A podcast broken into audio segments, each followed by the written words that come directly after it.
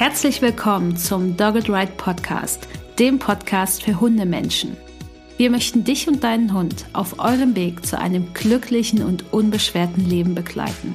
Deshalb trainieren wir dich, damit du weißt, wie du mit deinem Hund umgehst. Du wirst Probleme erkennen, verstehen und lösen können. Denn wir sind uns sicher, dass du und dein Hund alles gemeinsam schaffen könnt.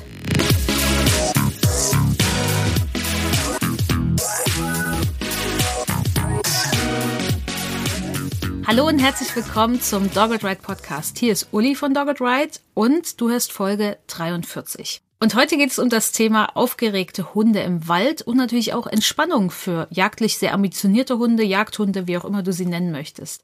Und ich habe mir eine Expertin eingeladen, denn wenn ich an das Thema aufgeregte Hunde im Wald oder auch Jagdhunde denke, dann kommt mir sofort eine Frau in den Sinn und das ist Ines Scheuer-Dinger. Ines und ich, wir kennen uns schon, schon ein paar Jahre. und als ich sie kennengelernt habe, habe ich sofort gemerkt, dass sie ein riesengroßes Herz hat für Jagdhunde, vor allem für sehr, sehr aufgeregte und hibbelige Jagdhunde. Und ja, Ines, ich freue mich, dass du nochmal in unserem Podcast dabei bist, denn du warst ja schon mal dabei. Herzlich willkommen. Ja, hallo Uli, vielen Dank, dass ich da sein darf. Ich freue mich ganz arg äh, mit dir zu sprechen heute. Ja, ich bin äh, Ines Scheuer-Dinger. Ich komme aus Erlangen in Franken, arbeite da mit Menschen mit jagdlich motivierten Hunden und Jagdhunden und unterstütze die online und in Seminaren darin, dass ähm, Spaziergänge wieder entspannter werden für die. Für Mensch und Hund vor allem, genau. Und außerdem bist du ja auch noch Buchautorin. Waldpädagogin, hast sogar einen Jagdschein, kennst dich also super aus im Wald und das ist ja auch super wichtig, äh, wenn man mit solchen Hunden im Wald unterwegs ist, die Interesse haben. Und ich meine, ich habe äh, ja zum Beispiel jetzt Aski als Schäferhund, an sich jetzt kein Jagdhund, aber wir kennen dieses Thema sehr gut, aufgeregt im Wald sein und Jagdverhalten zeigen, denn Schäferhunde können meistens ziemlich gut hetzen und deswegen kenne ich auch das Thema auch. Deswegen, wenn du jetzt hier zuhörst und du hast gar keinen Jagdhund, hör dir das trotzdem an, denn vielleicht ist dein Hund trotzdem auch aufgeregt im Wald oder Feld oder auf Wiesen, da wo vielleicht wild unterwegs ist. Und selbst wenn dein Hund vielleicht gar nicht aufgeregt ist wegen Wild, sondern anderen Dingen, kannst du hier bestimmt auch noch was aus dem Podcast heute mit rausziehen. Deswegen gleich mal meine erste Frage an dich, Ines. Und eigentlich möchte ich gerne wissen, warum dieses Thema für dich so relevant ist. Äh, ich habe ja gesagt, ich habe dich kennengelernt als Menschen, die ein Riesenherz hat für diese Hunde und auch sehr gut mit diesen Hunden umgehen kann. Und deswegen vielleicht erzählst du mal kurz, wieso du überhaupt zu dem Thema überhaupt Arbeit mit jagdlich ambitionierten Hunden und Jagdhunden gekommen bist und warum dieses Thema hohe Erregung im Wald einfach auch immer so ein Thema ist, was vielen Menschen mit jagdlich ambitionierten Hunden begegnet im Wald. Ja, also natürlich wie immer kommt man da so über seine eigenen Hunde mehr oder weniger dorthin. Ich bin mit Dackeln aufgewachsen, also habe schon einen Bezug zu Jagdhunden schon immer gehabt, habe dann meinen ersten eigenen Hund übernommen aus zweiter Hand. Das war ein ungeplant ein Weimaraner. Ich habe mir eigentlich eher so was in Anführungszeichen einfaches, leicht erziehbares vorgestellt und dann, ja, wie das halt so ist, dann kommt man halt zu einem Hund, der dann bei einem bleibt, sag ich mal so. Und da war schon der erste Berührungspunkt natürlich mit dem Thema Jagdverhalten. Da habe ich auch meine erste Trainerausbildung begonnen, weil ich einfach schon mit diesem Hund nicht genügend Unterstützung gefunden habe bei Hundetrainern in Hundeschulen oder beziehungsweise auch die Unterstützung, die ich nicht unbedingt haben wollte. Also auch sehr viele unschöne Methoden. Und dann war für mich irgendwann die Entscheidung klar, jetzt muss ich mir irgendwie selber helfen erste Trainerausbildung. Und auch dieser Hund war schon sehr, sehr aufgeregt. Also sehr, sehr leicht erregbar. Ich bin immer ein bisschen aufgefallen. Ich sah immer aus schon mit dem, als wäre ich auf dem Trail, wenn ich unterwegs war, weil die Aufregung ganz schnell in die Beine geschossen ist. Und habe mich da so ein bisschen weiterbilden müssen zwangsläufig. Ja, und dann zog irgendwann mein zweiter eigener Jagdhund ein, der kleine Finny, und der hat dann auch noch mal alles gesprengt, was ich gelernt habe und auch äh, in Sachen Erregung war ich völlig überfordert mit so einem so kleinen, so aufgeregten Hund, dass ich mir da auch noch mal Hilfe holen musste und mehr lernen musste. Zum einen natürlich auch, wie nimmt so ein so ein Jagdhund oder auch so ein junger Jagdhund oder Hunde allgemein den Wald wahr? Also warum ist das so spannend für die? Was passiert da? Und das war auch der Grund oder ein Mitgrund, warum ich hm, einen Jagdschein gemacht habe und auch mich so sehr für Wald und Wild interessiert habe oder immer noch das tue. Und so ist der Weg immer mehr in die Richtung, na klar, aufgeregte Hunde, Wald, Jagd, das ist so meine Richtung geworden, weil es erstmal sich zwangsläufig entwickelt hat. Aber ich fand das so spannend und finde das immer noch so spannend, weil eben der Wald für viele Hunde so ein Erlebnispark ist in Sachen Gerüchen und was sie sehen und was sie dort erleben. Und für uns der Wald ja ganz oft auch so ein, eigentlich so ein Entspannungsort ist und da natürlich Bedürfnisse ganz oft so konträr gehen und das macht vielen Menschen und vielen Hunden ja klar auch Frust. Ja, und deswegen ist das so mein Thema, weil es so schön, wenn dann Bedürfnisse im Einklang sind und Mensch und Hund sich wohlfühlen. Ähm, ja, das macht ganz viel aus und das mache ich ganz gerne. Ja, äh, unsere Trainerin Vanessa hat jetzt letztens auch die Erkenntnis gehabt, äh, als sie mit ihrem Hund im Wald war. Sie ist nicht als Erholung, sie ist als Training. das hat ihr sehr geholfen, damit jetzt besser klarzukommen. Weil der Hund hat auch sehr großes Interesse und es ist ein Hund aus dem rumänischen Tierschutz. Ob da jetzt überhaupt ein Jagdhund drin ist, er sieht überhaupt nicht so aus. Aber wer weiß, da kann ja alles dabei sein. Warum betrifft es denn so viele Hunde, dass sie so sehr aufgeregt sind im Wald? Weil wir befinden uns ja jetzt im Moment, also wenn ihr die Podcast-Folge hört, befinden wir uns ja auch immer noch in der Brut- und Setzzeit. Und vielleicht kannst du mal sagen, warum so viele Hunde so aufgeregt sind. Und ist es auch so, dass es in der Brut- und Setzzeit dann vermehrt auftritt? Ich meine, du als äh, Person, die sich auch im Wald gut auskennt, das, dieses Wissen habe ich ja jetzt gar nicht. Macht das dann auch noch mal besonders was aus? Oder stellst du das bei deinen Hunden selber fest oder auch bei den Hunden deiner Kundinnen? Ja, also wie ich schon gesagt habe, der Wald ist wirklich für ganz viele Hunde so ein Erlebnispark in Sachen Geruch und Nase schon mal. Weil der Wald natürlich das, das Rückzugsterrain vieler Wildtiere ist oder der Lebensraum von vielen Wildtieren. Und das macht es natürlich je nachdem, wie gut die Hunde mit ihrer Sinneswahrnehmung sind oder worauf sie auch selektiert worden sind, für manche Hunde halt noch schwieriger, weil sie einfach ganz viele Reize im Wald abkriegen. Und das ist nicht nur beim Jagdhund so, sondern das kann auch beim Hütehund so sein. Ähm, das kann bei ganz vielen nicht auf Jagd oder Arbeitsleistung selektierten Hunden so sein, dass einfach die Fülle an Reizen, die da auf die einprasseln, sehr, sehr groß ist. Und in Zeiten, in denen das Wild dann auch wieder aktiver wird, sich mehr bewegt, einfach nachts quasi im Wald Party feiert und dann überall Spuren sind und richtig viel unterwegs ist, ist das für die Hunde halt super anstrengend. Und das können wir halt manchmal mh, hm, nicht so gut natürlich wahrnehmen, weil wir einfach nicht so gut riechen und sehen und das alles nicht so mitkriegen. Aber eine Stunde für, im Wald unterwegs sein kann für einen Hund, der halt die entsprechenden, ich sag immer Andockstellen, also Reize, reizempfänglich ist für genau diese Gerüche oder ähm, Geräusche oder was auch immer, optischen ähm, Gegebenheiten. Das kann vergleichbar sein, wie wenn wir keine Ahnung, eine Stunde in der Innenstadt kurz vor Weihnachten unterwegs sind. Da ist der Kopf bei uns auch voll. Und so fühlen sich die Hunde dann halt auch oft im Wald. Und das macht die sehr, sehr aufgeregt. Nicht zu vergessen die Reizbarkeit, wenn man an Weihnachten in, auf dem Weihnachtsmarkt in der Innenstadt unterwegs ist. Aber das ist ein guter Punkt. Das ist genau der Punkt, weil gerade wenn wir dann noch Frust kriegen, weil wir die Weihnachtsgeschenke vielleicht nicht so oder nicht das finden, was wir vielleicht finden wollen oder das zu teuer ist. Das macht uns ja auch Frust. Und so geht's ja vielen Hunden auch, wenn wir mit denen durch den Wald laufen und dann ist die Leine dran und die riechen die ganze Zeit, oh, da riecht's aber so gut und ich würde doch da mal gern schauen gehen und so. Und dann ist die Leine dran, dann macht das super viel Frust und dann fühlen die sich wirklich wie wir kurz vor Weihnachten, wenn wir nicht die passenden Geschenke finden. Und das üben die ja dann auch. Also je länger du in einem Wald unterwegs bist mit einem Hund, der aufgeregt ist, desto mehr übt er ja auch genau das, was wir eigentlich nicht wollen, nämlich Aufregung im Wald. Und und das macht es uns ja später dann auch wieder relativ schwer, dann dran zu arbeiten, dass sich der Hund wieder entspannen kann. Mhm. Weil du jetzt sagst, der Hund übt das. Jetzt werden sich vielleicht Leute fragen, so, hm, wie so ein Trick, übt er, studiert er den so ein und dann feuert er ihn ab? Also ist das was, was der Hund jetzt bewusst steuert oder was unbewusst passiert, wo der Hund gar nicht so viel Einfluss drauf nehmen kann, sondern es passiert einfach? Also inwieweit, äh, weil je nachdem, wie wir das jetzt nennen, äh, wenn ich mir denke, der Hund macht das mit Absicht, komme ich natürlich in eine ganz andere Stimmung als Mensch, als wenn ich merke, okay, er kann jetzt eigentlich auch nichts dafür und falscher Zeit, falscher Ort. Wie ist das bei Hunden generell? Das gilt ja jetzt nicht nur für jagdlich ambitionierte Hunde. Ja, also die Hunde machen die wenigsten Sachen, um uns zu ärgern. Aber natürlich ärgern wir uns oft über ein Verhalten vom Hund. aber dennoch, also gerade wenn wir uns bestimmte Arbeitshundetypen anschauen, aber auch viele Mischlinge, es steckt ja dennoch eine sehr lange Selektion dahinter. Und dann hat man immer die Besten mit den Besten verpaart, die, die am besten ihre Nase einsetzen konnten, die, die am besten stöbern konnten. Dann wurden die Besten mit den Besten verpaart. Und dann kommt irgendwie ein kleiner Welpe raus und dann nehmen wir den irgendwo mit hin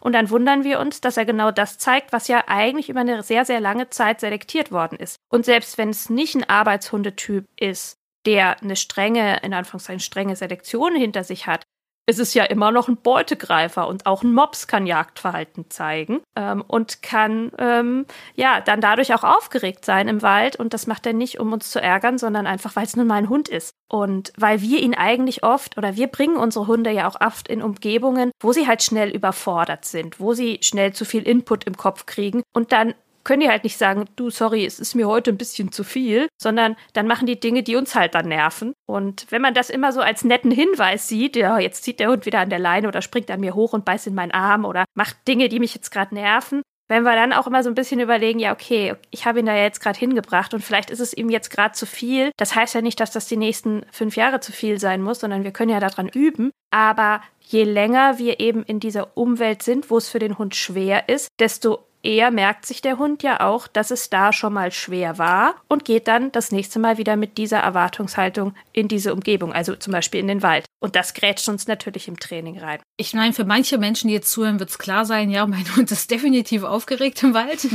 aber woran, vielleicht fragt sich aber jetzt jemand so, ja, ist mein Hund aufgeregt? Denn tatsächlich ist es ja so, wenn ich mit meinem Hund jetzt im Wald, Feld, Wiese unterwegs bin, dann habe ich ja irgendwann den Eindruck, okay, das ist normal. Und merke dann vielleicht nur an anderen Hunden, ja, irgendwie sind die hier anders drauf. Woran erkenne ich denn jetzt, dass mein Hund aufgeregt ist oder vielleicht auch sogar ein zu hohes Erregungsniveau hat, was vielleicht problematisch sein könnte, weil er dann eine doofe Lernerfahrung macht und merkt, okay, Wald ist immer aufregend, Feld ist richtig krass und in hohen Wiesen muss ich sofort loslegen. Also natürlich ist Erregungsniveau auch so ein bisschen individuell. Es gibt einfach Hunde, die sind grundsätzlich einfach aktiver, würde ich jetzt mal so sagen. Und es gibt Hunde, die sind grundsätzlich erstmal ein bisschen ruhiger, allein von diesem Bewegungsmuster, das sie zeigen. Das weiß ja jeder so ein bisschen individuell, was ist denn das in Anführungszeichen Normalniveau von meinem Hund, wie bewegt er sich im Haus, in der Wohnung. Dennoch gibt es natürlich ähm, Situationen, wo das Erregungsniveau steigt und der Hund dann aus, unseren, aus unserer Sicht aufgeregter aussieht. Das kann sein, dass er dann sich schneller bewegen möchte. Wenn eine Leine dran ist, dann zieht er eventuell an der Leine. Es gibt Hunde, die sich dann in so Situationen besonders viel kratzen. Es gibt Hunde, die am Menschen hochspringen oder sie fangen extrem an zu hecheln, wenn sie aufgeregt werden die Pupillen weiten sich, sie kriegen dieses typische Stressgesicht, also alles ist so ein bisschen nach hinten gezogen, die Öhrchen sind nach hinten und sie reagieren eventuell auch einfach impulsiver auf andere Reize. An Hundebegegnungen sind sie impulsiver. Wenn sie wild riechen und auch wenn das sehr weit weg ist oder die Spur schon mindestens vier Stunden alt ist, dann plötzlich macht es im Gehirn ein Riesenfeuerwerk und das Verhalten, was wir dann sehen, sieht aus, als wäre die Spur total frisch. Das sind alles so Anzeichen, dass der Hund schon auf einem hohen Erregungsniveau ist an sich ist ja hohe Erregung jetzt nichts nix Gefährliches oder so. Wir müssen halt nur so ein bisschen wissen, dass das den Hund auch immer ein bisschen impulsiver macht. Und das ist ja oft das, was wir nicht unbedingt wollen. Ja, bei Aski war zum Beispiel so ganz am Anfang das Thema, da ist, hat sich nur ein Grashalm bewegt und das hat ihn sofort aktiviert. Oder aber auch, er war gestresst und hat sofort Jagdverhalten gezeigt. Das war natürlich dann schwer mhm. zu erkennen, ne? Was ist es jetzt? Meist, aber man trifft natürlich dann als Schäferhund, wenn man ein bisschen da das macht, natürlich vielleicht auch mal auf etwas, was natürlich auch blöd ist. Das heißt, selbst bei manchen Hunden ist auch Jagdverhalten ein Übersprungverhalten. Ja, auf jeden Fall. Es geht dann wahrscheinlich nicht um Wild, sondern um, ne, die legen erstmal los, aber es kann natürlich trotzdem auch dazu führen, dass sie dann auf Wild treffen oder in der Leine hängen, wenn da eine Leine dran ist. Das heißt, du hast jetzt gesagt, eine hohe Erregung ist ja ist nicht schädlich für Hunde und ist auch nichts, hm, was wir generell vermeiden müssen. Ja, weil viele Hunde ja auch das Bedürfnis haben, mal, jetzt sage ich es mal ganz menschlich, die Sau rauszulassen. Und wenn wir immer nur quasi sagen, du musst ganz ruhig sein, dann kann das ja auch Frust machen. Und Frust schubst ja auch wieder die Erregung hoch. Das heißt, an sich ist jetzt Erregung erstmal nichts ganz Böses oder Schlechtes. Es wird halt schwierig, wenn der Hund auch Frust dabei hat, weil er zum Beispiel seine Bewegungen nicht ausführen kann. Und immer im Hinterkopf müssen wir haben, dass natürlich eine hohe ähm, Erregung impulsiver macht. Das heißt, alles, was dann ins Köpfchen reingeht an Reizen, führt dazu, dass der Hund halt einfach etwas heftiger oder schneller reagiert. Wenn wir darauf gefasst sind, zum Beispiel in der Spieleinheit, wo es ja durchaus okay ist, dass die Erregung mal hochgeht, ist das ja jetzt erstmal nichts Schlimmes. Auf dem Spaziergang müssen wir natürlich da schon so ein bisschen ein Auge drauf haben, dass uns der Hund nicht von der Erregung dauerhaft immer weiter nach oben geht oder ähm, immer sehr, sehr weit oben in der Erregung ist, weil es dann für Mensch und Hund am Schluss schwieriger wird. Und wir wollen uns ja auch auf dem Spaziergang ein bisschen entspannen und wollen eine schöne Zeit haben und nicht immer ein Auge drauf haben, was könnte der Hund jetzt als nächstes Dummes anstellen. Wie kann ich denn Ich meine, ich kann jetzt hohe Erregung bei meinem Hund erkennen und weiß auch, okay, es ist mal okay, wenn es so ist und dann geht's wieder runter, ist auch alles fein. Wie kann ich denn aber, wenn ich so merke, okay, mein Hund ist im Wald schon sehr dauerhaft auf, einem hohen Erregungsniveau. Und dann entsteht natürlich auch irgendein blödes Verhalten daraus. Er zerrt an der Leine, das nervt mich. Er ist gar nicht mehr ansprechbar. Er springt vielleicht auch in die Leine, er beißt mir ins Hosenbein oder macht auch irgendwelche anderen komischen Sachen, reagiert auf jeden Pups, den er vielleicht am Horizont erblickt und bellt, fiebt. Keine Ahnung, kann ja alles Mögliche sein. Wie kann ich denn das bei meinem Hund vorbeugen? Oder was kann ich dagegen tun? Am besten erstmal vielleicht vorbeugen, weil das wäre immer ganz klug, wenn wir mehr so handeln, als nur darauf zu reagieren, wenn es dann passiert. Ja, also da lohnt es sich mal so ein bisschen ganzheitlich auf die Lebensbedingungen des Hundes zu achten heißt einfach nochmal vielleicht so im Kopf durchzugehen, gibt es irgendwelche Dinge, die so ganz allgemein im Alltag für meinen Hund schwierig sind? Ähm, sind alle Bedürfnisse erfüllt? Ne? Hat er vielleicht eigentlich ein großes Bedürfnis nach Körperkontakt, kann das im Moment vielleicht nicht kriegen? Ist im Haushalt, ne, keine Ahnung, eine Katze, mit der er sich nicht so gut versteht? Oder kriegt der Hund zum Beispiel im Moment nicht so viel Schlaf, weil ähm, wegen dem wegen Homeoffice die Menschen einfach viel mehr da sind? Oder die Kinder den Hund dann doch vielleicht ab und zu mal nerven. Das sind alles Dinge, die sich dann auch natürlich draußen hm, in einem hohen Erregungsniveau widerspiegeln. Also wenn man da erstmal so guckt, gibt's irgendwelche Rädchen, an denen wir drehen können, damit das Leben daheim oder allgemein das Hunde das Hundeleben, sagt man das so, Nein. also die Lebensbedingungen des Hundes so sind, dass so eine gute Balance zwischen Erregung und Entspannung stattfindet, dann haben wir es auch oft auf den Spaziergängen schon mal leichter. Wenn wir dann auch draußen immer ein Auge sozusagen drauf haben und uns bewusst sind, hm, wie hoch ist denn die Erregung jetzt gerade? Und dass wir schauen, dass wir zum Beispiel zu Beginn des Spaziergangs uns wirklich ein bisschen Zeit lassen, dass der Hund runterkommen kann, dass der auch mal erst vielleicht sein Ding machen kann, dass wir den auch in Ruhe lassen und nicht gleich mit ganz viel Training beginnen, dass wir das Aussteigen aus dem Auto nicht schon mit ganz viel Frust belegen, indem wir sagen, jetzt bleib und dann lassen wir den da drei Minuten bis, also ich brauche immer sehr lang, bis ich mich sortiert habe beim Spaziergang. Wenn ich dann die Klappe aufmachen würde und würde sagen, bleib, dann hätte mein Finny damals so einen Frustanfall gekriegt, dass wenn er ausgestiegen wäre, dass der erstmal den ganzen Wald auf links gedreht hätte. Und oft sind so die Kleinigkeiten, wenn wir da was verändern, dann wird der Spaziergang auch dadurch schon echt viel entspannter. Und ähm, also wie gesagt, ein Auge darauf haben.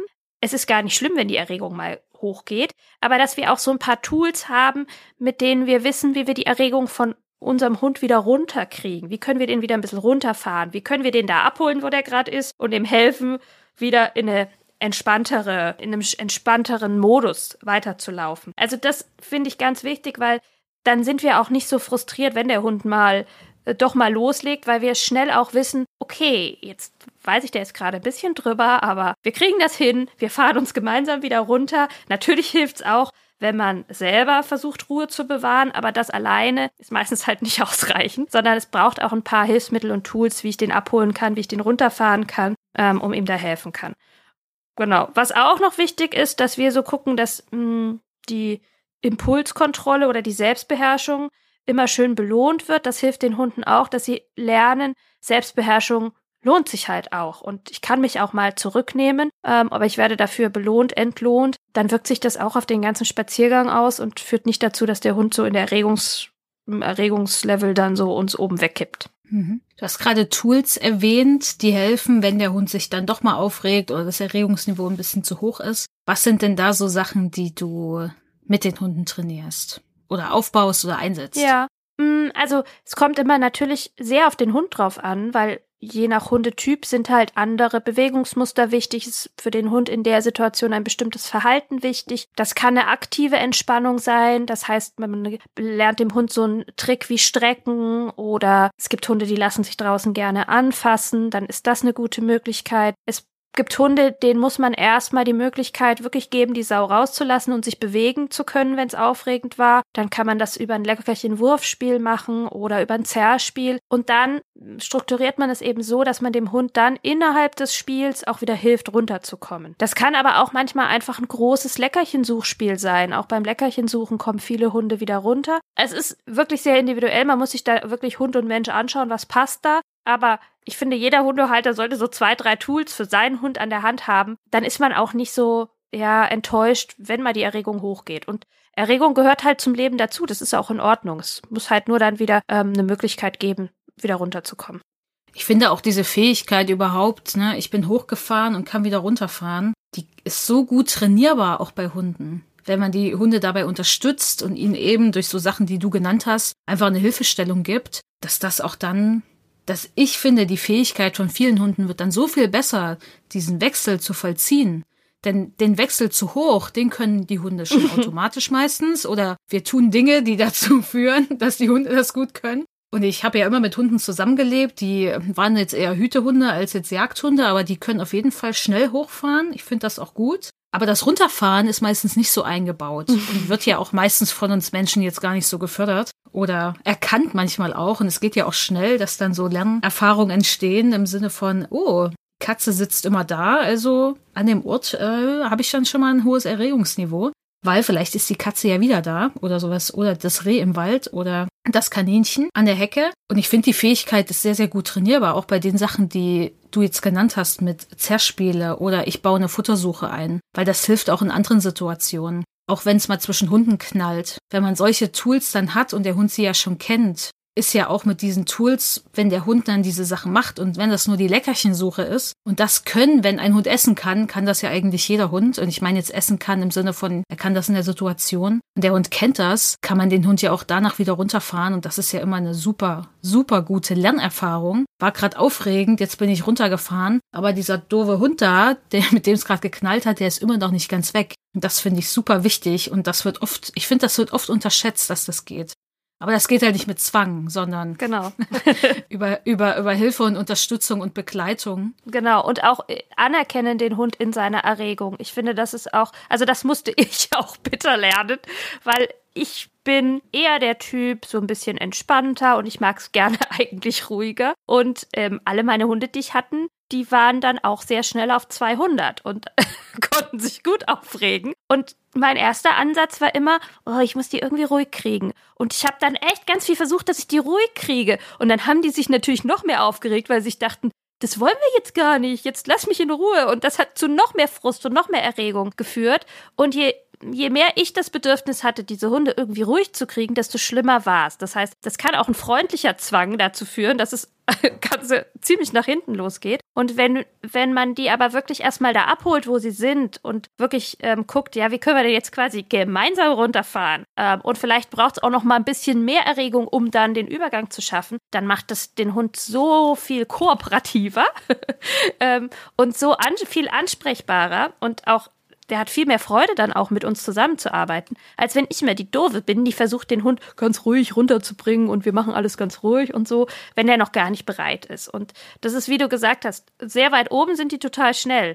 Aber der Weg runter ist halt oft schwierig und wenn wir sie da drin begleiten können, macht es halt einen riesen, riesen Unterschied und führt auch dazu, wenn wir das im Alltag praktizieren, dass die auch selber viel schneller Strategien finden, um runterzukommen. Und das macht es dann auch so viel einfacher mit dem Hund. Definitiv, ja. Und da ist es halt wieder wichtig, einfach die Bedürfnisse des Hundes zu erkennen, also wahrzunehmen, zu interpretieren und dann auch irgendwie zu bestätigen in dem Sinne oder vor allen Dingen darauf einzugehen und jetzt nicht zu sagen, meine Erwartung ist jetzt die, Hund X kann das ja auch, also muss mein Hund das jetzt auch können oder mein früherer Dackel konnte das, also kann jetzt mein Dackelwelpe das auch schon. So ist es ja nicht. Also Hunde sind ja auch individuell und das vergessen wir dann ganz schnell. Ja, auf jeden Fall ist ja auch normal, ne? Dann, man hat halt, ich, wenn ich jetzt denke, dass Aski jetzt irgendwann, er wird jetzt dieses Jahr zwölf, nicht mehr lebt und da kommt ein neuer Hund, ich sag schon immer zu meinem, also ja mein Ehemann, hahaha, wenn die Folge erscheint, zu meinem Ehemann, da muss ich mir jetzt dran gewöhnen, sowas zu sagen. Ich sage immer zu ihm, wir werden uns so umgucken, wie anders das ist mit einem anderen Hund. Weil so ein alter Hund, ich meine, der schläft ja auch echt viel zu Hause. Und dann hat man hier vielleicht einen Hund, der schon ab und zu mal sagt, ich würde jetzt gerne mal was machen. Hallo, hier bin ich. Ja. Ach, was ist denn das? Ich sage immer, das wird schon anders. Und wir sollten da nicht so denken, dass das genauso vielleicht entspannt ist wie jetzt, weil wir so unser Ding auch machen können. Und Aski einfach so hier dabei ist und alles cool findet und ganz genügsam ist. Vielleicht ist es so, aber sehr wahrscheinlich eher nicht. ja, es kommt, es kommt oft anders, als man denkt. Aber das Schöne ist ja, also wenn, wenn dann ein junger Hund einzieht, dann hat man ja immer schon so ein bisschen Vorstellungen, aber vor allem hat man ja lange Zeit ein bestimmtes Verhalten auch selber geübt. Und selbst wenn man Sachen weiß, dann ist es ja bei uns Menschen auch in der Umsetzung manchmal schwierig. Und deswegen ist es ja auch ganz normal, dass man dann wieder in seine alten Muster verfällt und dann vielleicht mit dem Hund oder überrascht ist über Verhaltensweisen oder vielleicht auch überfordert ist. Das ist ganz normal. Ähm, aber ja, so ein, so ein junger, aufgeregter Hund kann natürlich immer erstmal eine Herausforderung sein. Aber wenn man da eben frühzeitig auch anfängt mit in der Erregung abholen und wieder runterfahren, dann ähm, ist das auch schon so viel wert, wenn man es mit einem neuen oder jungen Hund halt wirklich praktiziert, ohne ähm, eine Erwartungshaltung zu haben. Ist denn in bestimmten Lebensphasen des Hundes, Suggestivfrage, die Erregung generell ein bisschen höher? Also gibt es bestimmte Phasen im Leben, jetzt unabhängig von so anderen Faktoren wie Gesundheit, die jetzt mal sein können oder Bedürfnisse werden jetzt nicht so gut gestillt oder ein neues Baby ist plötzlich im Haus, ein Baby ist eingezogen und der Hund hat dadurch vielleicht ein bisschen Veränderung im Alltag. Aber gibt es ansonsten Phasen im Leben eines Hundes, wo sie schneller auf einem hohen Erregungsniveau sind? Auf jeden Fall. In der Jugendentwicklung ist es, ist es ja sogar gewünscht, dass man so ein bisschen vorsichtiger ist, dass man schneller reagiert, weil ähm, ja auch der junge Hund da in neue Situationen einfindet und in Anführungszeichen dann so seine eigenen Erfahrungen machen sollte. Und da muss er auch vorsichtig sein. Und das macht ja Sinn, dass man dann schneller aufgeregt ist oder schneller in bestimmte Verhaltensweisen kippt, um die auch so ein bisschen zu üben. Das, sind, das ist auch die Zeit, wo Jagdverhalten viel, viel heftiger ist und die Hunde dann irgendwelchen Schmetterlingen hinterher springen, einfach um sich im Jagdverhalten so ein bisschen zu üben. Und ähm, wenn das Hirnchen dann so sehr mit Umbau beschäftigt ist und sehr schnell sehr reaktiv ist, dann ja, ist die Erregungslage auch oft äh, auf einem Level, was uns nicht so recht ist. Und da müssen wir dann einfach gucken, dass wir den Hund gar nicht so oft in Situationen bringen, wo so viel auf sein Hirnchen einprasselt und er dann sagt, oh, jetzt kann ich nicht mehr, jetzt kann ich nicht mehr reagieren oder jetzt reagiere ich nur noch so, dass es vielleicht äh, für den Hundehalter anstrengend ist. Und wenn man das selber möglichst entspannt nimmt. Jetzt habe ich ja leicht reden. Ich habe keinen jungen Hund mehr daheim gerade. Aber äh, wenn man sich so, ich habe gestern ein Online-Training mit einer sehr netten Kundin gehabt, die hat gesagt, ich habe mir so ein Mantra aufgeschrieben. Und das hilft wirklich, wenn man sich dann immer wieder sagt, es ist nur eine Phase, es vergeht und trotzdem dranbleibt und ein bisschen übt, dass der Hund auch wieder runterkommen kann, dann kommt man auch da gut durch, auch wenn der Hund sehr schnell sehr aufgeregt ist. Das war auch übrigens das Mantra, was in meinem Buch stand, was ich jetzt gelesen habe zum Thema Baby und so die erst, das erste ein, zwei Jahre. Es ist nur eine Phase. Es ist nur eine Phase. Werde ich dann wahrscheinlich auch brauchen. Auch beim nächsten Hund, weil wenn man so einen zwölfjährigen Schäferhund zu Hause hat, dann denkt man nicht mehr darüber nach, wie Hunde jung sind. Das sehe ich dann zwar im Training vielleicht bei anderen, aber ich lebe ja damit nicht. Äh, ich habe dann äh, gut reden. Ja, ne? das kenne ich auch. Also ich habe gerade einen leicht erregbaren Zweijährigen daheim, der auch sehr schnell in eine hohe Erregungslage gerät. Ähm, und da kann ich aber auch viele Sachen, die mich gelehrt haben, mit dem Hund geduldig zu sein, natürlich auch wieder an anwenden. Und das wird mir sicherlich auch in meinem Umgang mit dem Welpen später wieder helfen, da für mich Tools immer wieder zu trainieren, die mir helfen, auch in so Situationen ruhig zu bleiben. Jetzt gibt's ja Menschen, die sagen, äh, mein Hund flippt total aus im Wald, hat ein hohes Erregungsniveau oder wenn er wild sieht, wo soll ich denn jetzt anfangen? Oder der nimmt auch kein Futter. Was soll ich machen? Ich kann keine Leckerchensuche machen, will ich ja gern machen, geht nicht. Wo fangen diese Menschen an? Ja, also wieder, wieder wie ich vorhin schon so ein bisschen gesagt habe, erstmal nochmal checken, gibt's im Alltag Dinge, die auch schon auf ihn einprasseln, die vielleicht anstrengend sind, die ihm unangenehm sind, wo er sich da schon vielleicht viel zurücknehmen muss. Wenn ein Hund zum Beispiel vormittags allein daheim ist und er hat da echt Stress dabei, dann hat er am Nachmittag auf dem Waldspaziergang auch nicht mehr die Selbstkontrolle, sich dann an jeden Wildwechsel zurückzunehmen. Oder ist dann so aufgeregt und will so schnell in Verhaltensmuster fallen, die genetisch angelegt sind, dass wir es da auch echt schwer haben. Also da einfach nochmal genau drauf schauen, so ein bisschen detektivisch gucken, Gibt's da irgendwelche Rädchen, an denen ich drehen kann. Dann ist natürlich auch immer wieder das, was wir im Hinterkopf behalten müssen, wenn der Hund in der Situation noch noch, und das muss ja nicht immer so sein, aber ähm, noch kein Futter nehmen kann, sehr überfordert ist, einfach mh, hm, mit den Reizen noch nicht in dem Maße zurechtkommt, gibt es vielleicht Möglichkeiten, ihm diese Reizlage ein bisschen schonender zu präsentieren, in einen Wald zu fahren, wo nicht so viel Wild ist, in ein Gebiet fahren, wo nicht so viele, keine Ahnung, freilaufende Hunde sind, wenn das das Thema ist. Ich weiß, das ist manchmal schwierig, aber es ist ja meistens auch nur zeitlich begrenzt. Also wenn ich mh, hm, quasi mir vornehme, vier Wochen lang meine Spaziergänge kürzer zu machen, dorthin zu fahren, wo es nicht so schwierig ist, dann kann ich relativ schnell auch wenn ich genau hingucke, die Reize wieder ein bisschen, also einfach die Situation ein bisschen schwieriger machen und kann dem Hund aber dadurch, dass wir es schon in einfachen Situationen geübt haben und ich da auch Tools dem Hund in Anführungszeichen an die Hand gegeben habe, wie er mit so Situationen zurechtkommt, kann ich das dann auch in die schwierigen Gebiete wieder verlagern. Das ist natürlich anstrengend, ja, aber das hilft dem Hund, wenn man sich da mal, keine Ahnung, einen bestimmten Zeitraum, das ist immer abhängig vom Hund und von seinen Lernerfahrungen, was verändert, weil dann flutscht's wieder hinten raus und die Spaziergänge werden auch wieder entspannter dadurch. Ja, also bei Aski war es zum Beispiel so, dieses krasse Jagdverhalten aufgrund von Stress und dieses, oh, ein Grashalm bewegt sich, da fällt ein Platt, ich gehe jagen. Das war auch bei mir, als er dann wirklich bei mir gelebt hat, weg innerhalb von ein, zwei Monaten. War einfach komplett weg. Klar, der hat noch gesagt, oh, da ist wild, Jagdverhalten. Aber nicht mehr dieses einfach nur, ich düse jetzt in den Wald hinein, weil da hat äh, sich irgendwas bewegt oder oh, da ist ein anderer Hund, das hat mich jetzt echt krass vom Weiten gestresst, ich gehe jetzt jagen oder ich versuche jagen zu gehen, er war ja an der Schleppleine. Aber das war einfach weg, einfach weil seine Lebensbedingungen für ihn besser waren im Sinne von stressfreier. Ja, das macht einen riesen, Und riesen Unterschied. Das war einfach krass, da war ich auch einfach sehr dankbar darüber, dass das äh, so funktioniert hat. Klar, mit dem Jagdverhalten hatten, haben wir trotzdem, ich meine, es geht ja nicht einfach weg beim Hund, kannst du auch nicht einfach wegtrainieren, kannst nur durch Kooperation da rankommen, dass mehr Ansprechbarkeit da ist und so weiter und so fort. Ihr habt das ja wahrscheinlich gehört in der Podcast-Folge mit Anja Fiedler. Und wenn nicht, dann äh, lege ich dir euch nochmal sehr ins Herz, diese Podcast-Folge anzuhören zum Thema Jagdverhalten. Aber das war natürlich sofort weg. Und das war super. Was wir oft machen, wenn, vor allen Dingen bei Menschen, die jetzt vielleicht sagen, ja, ich kann nicht woanders hinfahren oder auch nicht zu anderen Zeiten und das sind vielleicht auch Zeiten, wo zu viel los ist im Wald, dann sollen die eine Strecke laufen, aber nicht so eine Runde, sondern lieber eine Strecke und dieselbe zurück. Teilweise habe ich es aber auch schon bei Hunden gemacht, also auch unabhängig von Jagdverhalten, sondern die draußen einfach nur total neben der Spur waren. Eine ganz kleine Strecke zu laufen, hin, her, hin, her, hin, her. Also jetzt nicht nur 10 Meter, sondern schon vielleicht so 50 oder 100. Weil irgendwann hat der Hund auf dieser Strecke erstmal alles gesehen, ist da angekommen, hat abgecheckt, was ist jetzt hier los. Klar, wenn dann das Reh plötzlich doch auf dem Weg steht, ist das, funktioniert das auch nicht. Aber wenn ihr jetzt Glück habt und da ist jetzt nicht unbedingt ein Wildschwein, was darüber läuft gerade oder das Kaninchen, Hase, Reh oder der andere Hund, das hilft vielen Hunden, weil sie haben schon mal einmal dort geschnüffelt, sie haben schon mal einmal geguckt, sie wissen schon, was da ungefähr alles da ist. Es wurde schon einmal ausgecheckt. Und wenn sie dann zurücklaufen oder die Strecke mehrmals abgehen, kommen sie viel besser klar, sind ansprechbarer, kooperativer,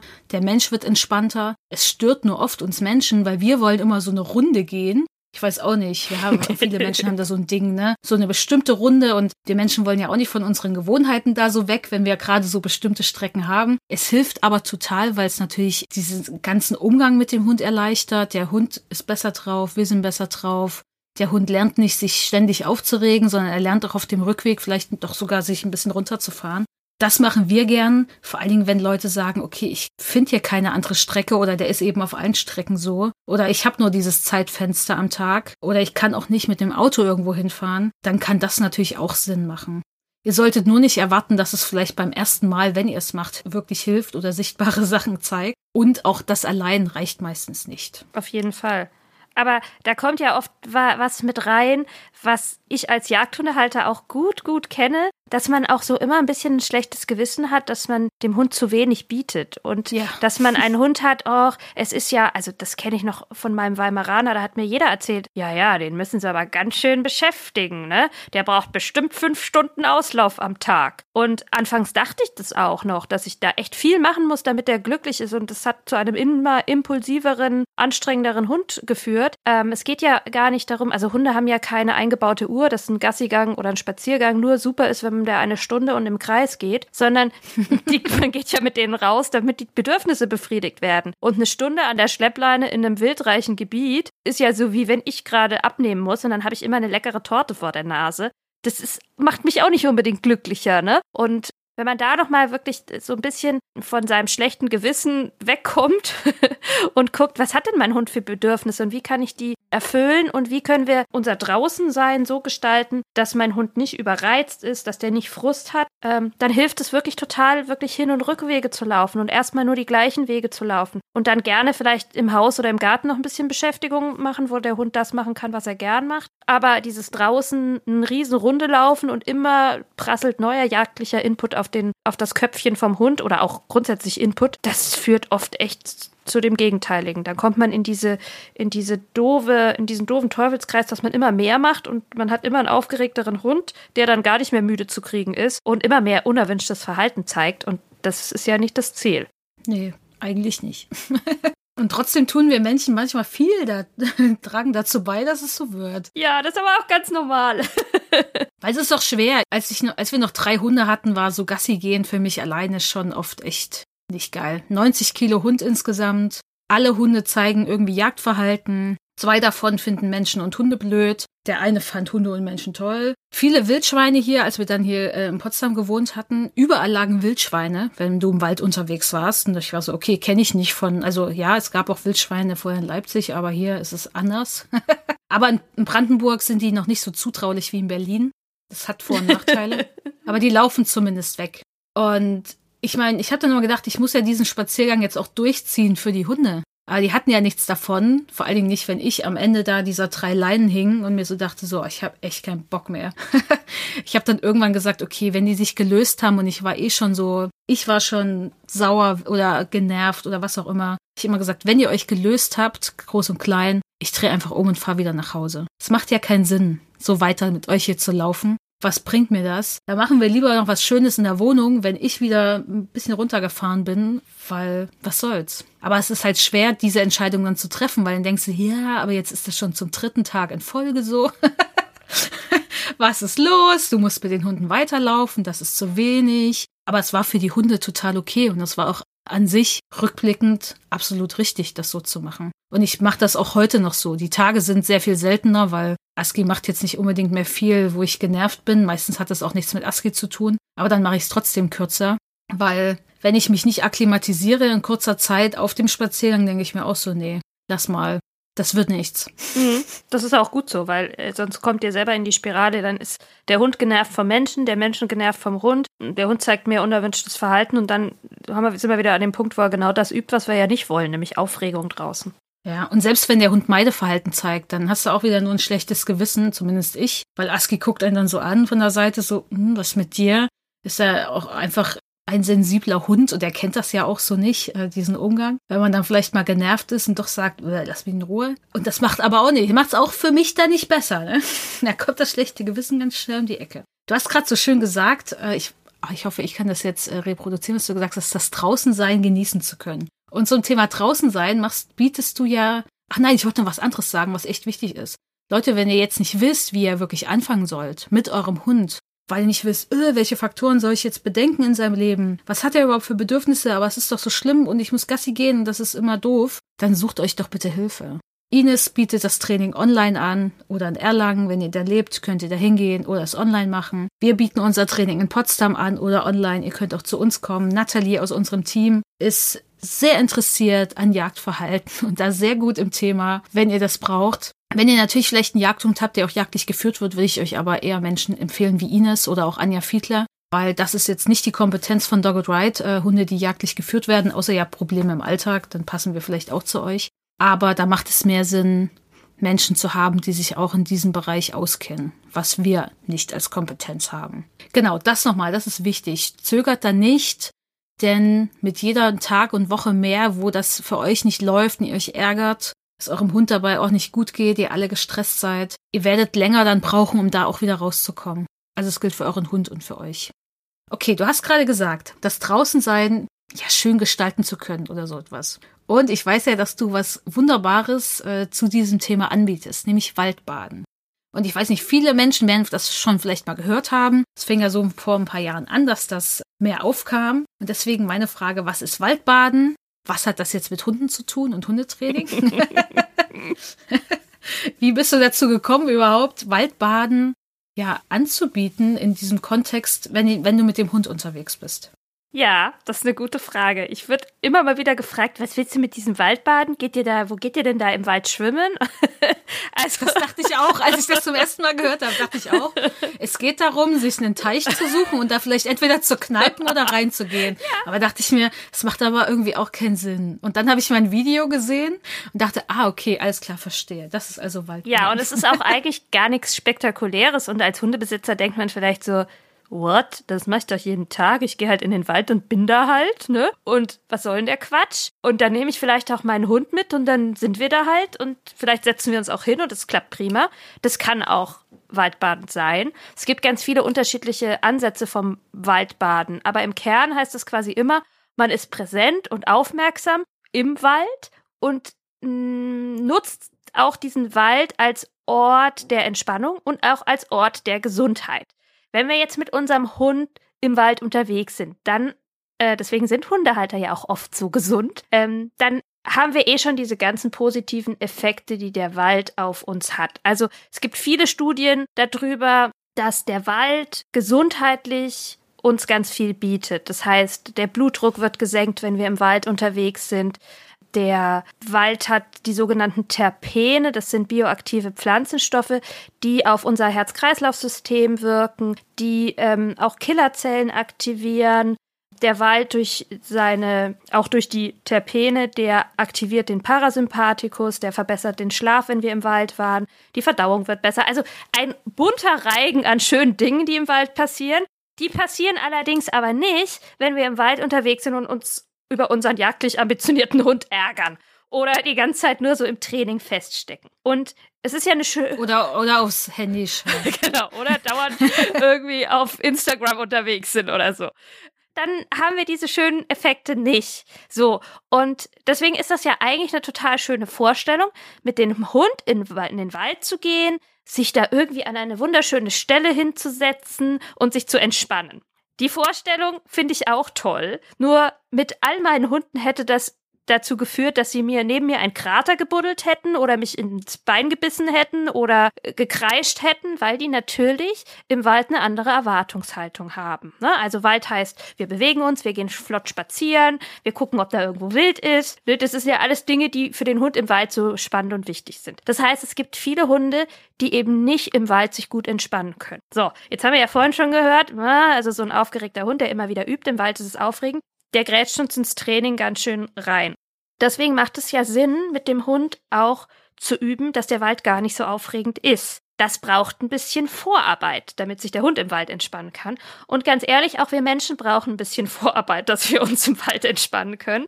Und wenn wir das beides ein bisschen vorher üben und uns darauf einlassen, dann kann ein gemeinsames in Anführungszeichen Waldbad ganz wunderbar sein, weil wir kommen so ein bisschen weg von diesem bewussten, oh, ich muss immer trainieren, ich muss immer mit dem Hund was machen und ich muss so. Trotzdem trainieren wir nebenbei, dass der Hund im Wald entspannt ist. Der Hund hat eine gute Zeit, der hat keinen Frust, weil wir das so aufbauen, dass der Hund sich dann auch dabei wohlfühlt. Und ich kann sogar die Zeit so ein bisschen für mich nutzen. Also wenn ich weiß, in Anführungszeichen, mein Hund ist gut versorgt, der kann sich mit was Ruhigem beschäftigen oder der kann sich entspannen. Dann kann ich auch die Zeit nutzen und je nachdem, was mir so vielleicht liegt, ne, einfach nur hinsetzen und meinen Gedanken freien Lauf lassen oder ich kann mich eben vielleicht auch hinlegen, wenn das ein sicherer Ort ist und nicht dauernd freilaufende Hunde kommen. Oder aber ich kann mh, hm, einfach eine Atemübung machen.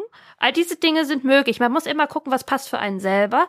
Aber das zusammen kann natürlich einen zum einen im Training ganz schön weiterbringen, gerade mit dem jagdlich ambitionierten Hund.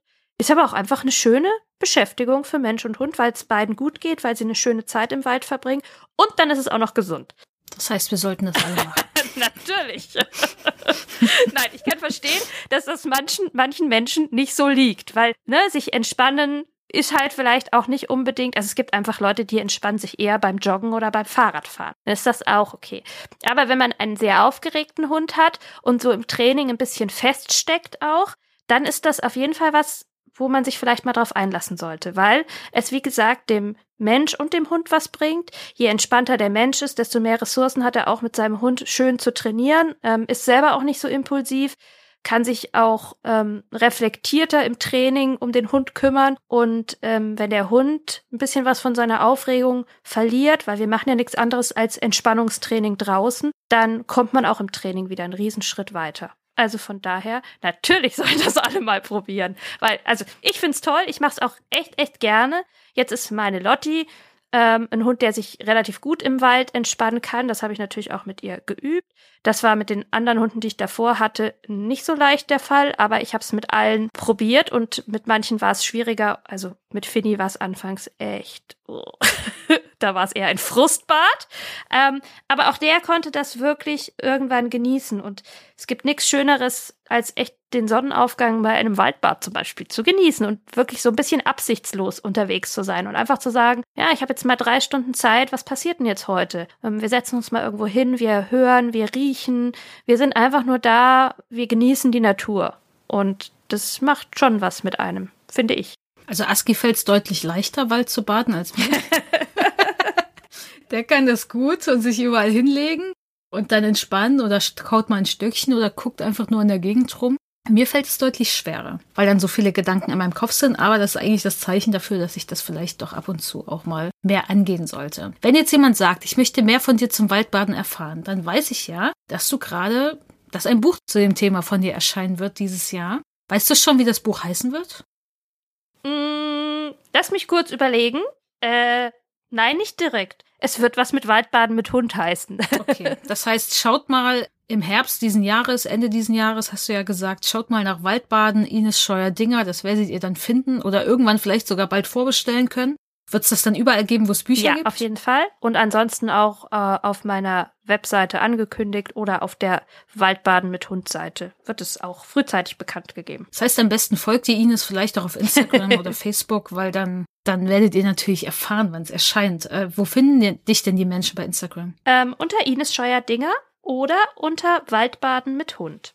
Das heißt, es gibt auch eine extra Seite sogar zu Waldbaden. Natürlich. Weil Sehr natürlich gut. möchten nicht alle Hundebesitzer dauernd Content zum Thema Wald. Ich freue mich da immer drüber, wenn ich den 200. Sonnenaufgang im Wald fotografiere und irgendwo noch eine Hundenase dabei ist. Aber das ist nicht das, was alle interessiert und das verstehe ich auch total. Und deswegen gibt es da zwei verschiedene Seiten. Und es gibt auch von dir einen Online-Kurs zum Thema Waldbaden. Genau, es gibt den ähm, Waldbaden mit Hund Online-Kurs. Den findet man auch unter dieser ähm, Webadresse Waldbaden mit Hund. Der nächste Kurs startet wieder am 15.09. Also schön in den Herbst rein, da ist Waldbaden auch wieder ähm, nochmal anders und ganz besonders. Das heißt, wenn die Menschen sich anmelden wollen, finden sie alles auf der Webseite oder sich vormerken genau, wollen? Genau, genau. Okay, perfekt. Ich kann euch äh, nur dazu raten, bei Ines dabei zu sein. Denn Ines ist eine ganz wunderbare Trainerin, ein ganz wundervoller Mensch und ich glaube, da könnt ihr ganz, ganz viel für euch und euren Hund mitnehmen. Gut, dass wir jetzt einen Podcast machen. Ich bin jetzt ganz rot.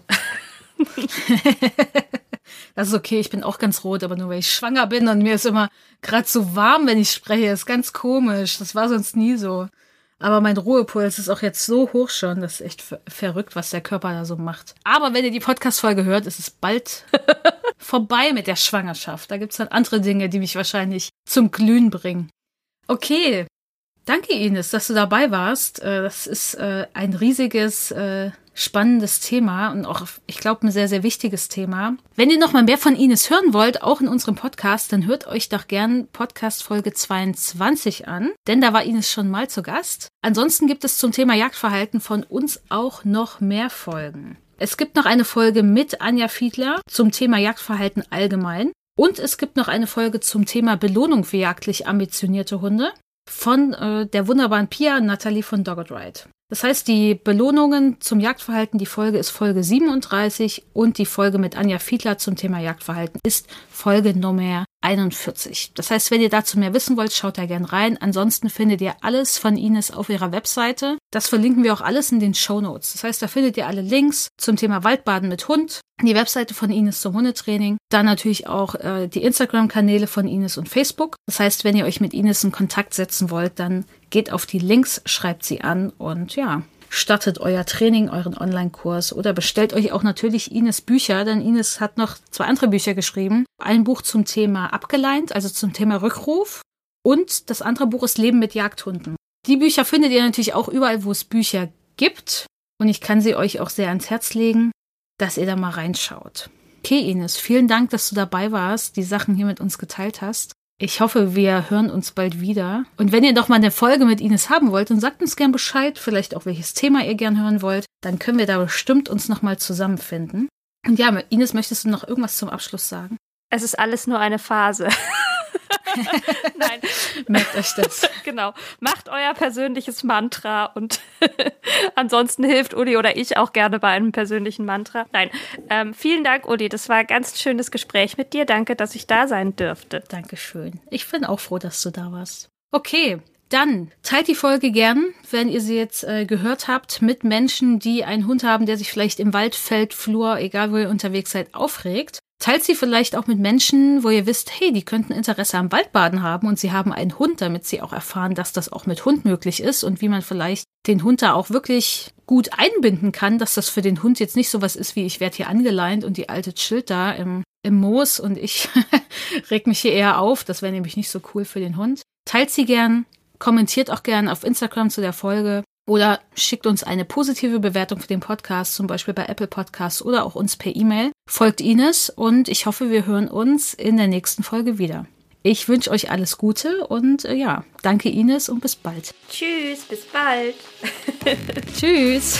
Das war der Dogged Ride Podcast. Der Podcast für Hundemenschen. Wir möchten dich und deinen Hund auf eurem Weg zu einem glücklichen und unbeschwerten Leben begleiten. Deshalb trainieren wir dich, damit du weißt, wie du mit deinem Hund umgehst. Du wirst Probleme erkennen, verstehen und lösen können. Denn wir sind uns sicher, dass du und dein Hund alles gemeinsam schaffen könnt.